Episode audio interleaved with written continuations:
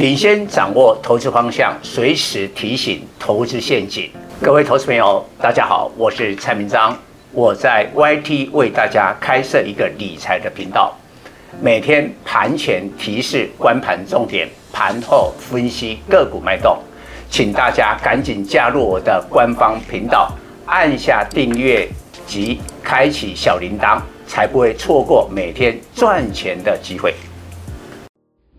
各位投资朋友，大家好，我是蔡明彰。今天主题：成交占比会说话。未来一个月，航运、钢铁取代电子成主流。君子不立于围墙之下，表面意思是远离危险的地方，真正用意防范于未然，预先发现所属的。潜在危险，并采取防范措施。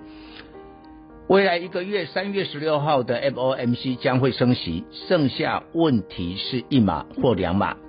再来，俄乌战争风险一旦开战，半导体断裂，全球通膨恶化，避开这两大风险，投资人抛售科技股，转进价值股。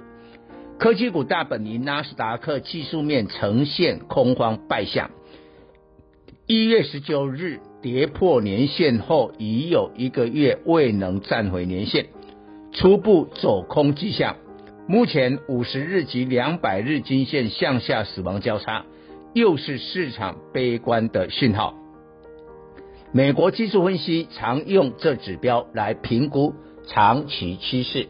预告股市将进一步走跌，五十日及两百日均线死亡交叉并不常见。自一九七一年以来，纳斯达克出现三十一次死亡交叉，平均一年只有零点六次。不过，死亡交叉对股市而言是落后现象，不能百分之百肯定。投资人必须站在卖方。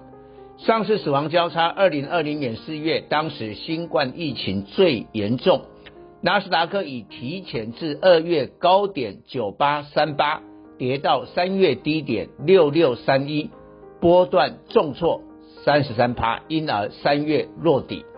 那次死亡交叉反而是买点，不过最主要原因是后来联总会实施 QE 及政府发放纾困金。纳斯达克死亡交叉后有重大政策利多，当然逢低找买点。纳斯达克死亡交叉也曾在二零零八年一月金融海啸及二零零两千年六月网络泡沫发生过，这两次就不妙。死亡交叉后，科技股走入长期熊市。自死亡交叉到最后底部又分别重挫四十七趴及七十二趴，为什么？因为在死亡交叉后还有重大利空。二零零八年九月雷曼破产，两千年五月联总会升息两码，造成资金大举撤出科技股。看来这次纳斯达克死亡交叉要提高戒心，未来还有联总会升息则。及俄乌战争两大变数，多数的美美股重量级科技股今年来股价都是负报酬，在两大风险利空未出尽前，将削减台股电子股的攻击能力。台股电子股定位美股科技股的供应链，纳斯达克死亡交叉将直接使资金。撤出电子股，周一电子股成交占比滑落到四十三趴，以电子股市值权重占六十五趴来比较，电子股不再是台股最大主流。当趋势形成，无人能挡。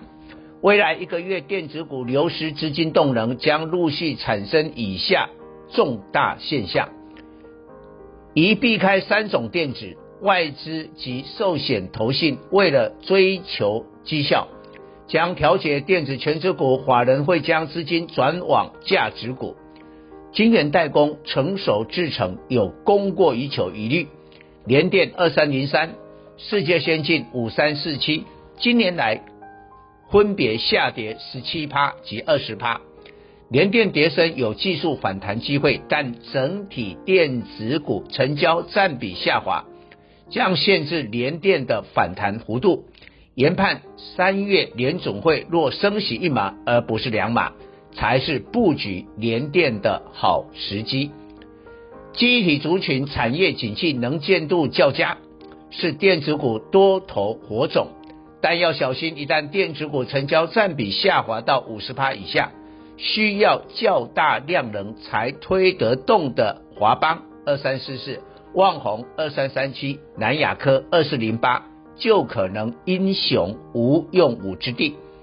不过这三档大型 DRAM 今年来股价都是正报酬，较其他电子股能强势，也要避开避开高估值电子股、高本利比及低殖利率。不少是热门的 IC 设计，一旦电子股成交占比低于五十趴，成未来一个月的常态。本利比动辄三四十倍的 IC 设计将崩跌。最后一种是电子，最后一种的电子股最危险，画大饼说故事的公司。脸书改名 Meta，诉求元宇宙题材，但反而市值跌出全球前十大。中国银保监会市井元宇宙吸金炒作，入股元宇宙概念股大跌。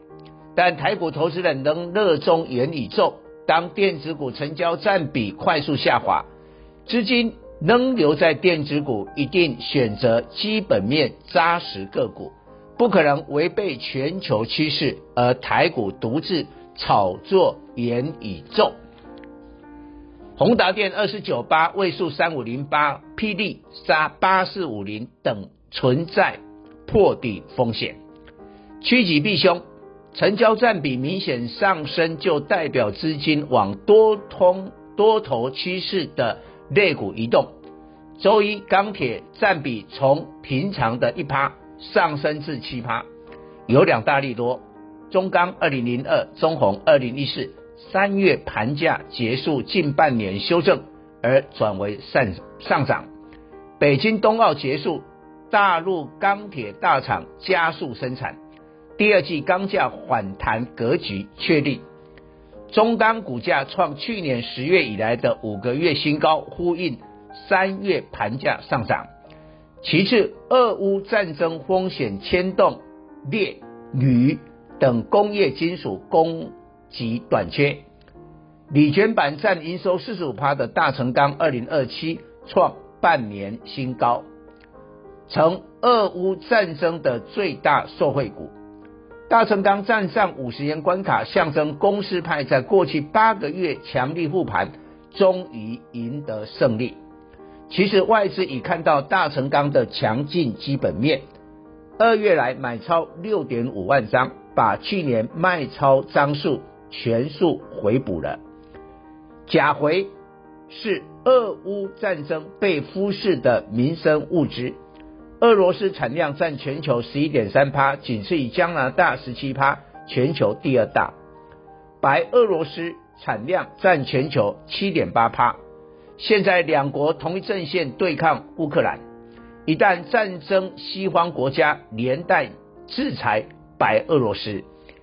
两国甲回占全球近两成，超过加拿大，必然引爆全球甲回价格大涨。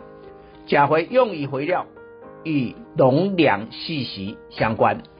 国内最大镓回生产商东碱一七零八有十四条镓回生产线，股价创七个月新高。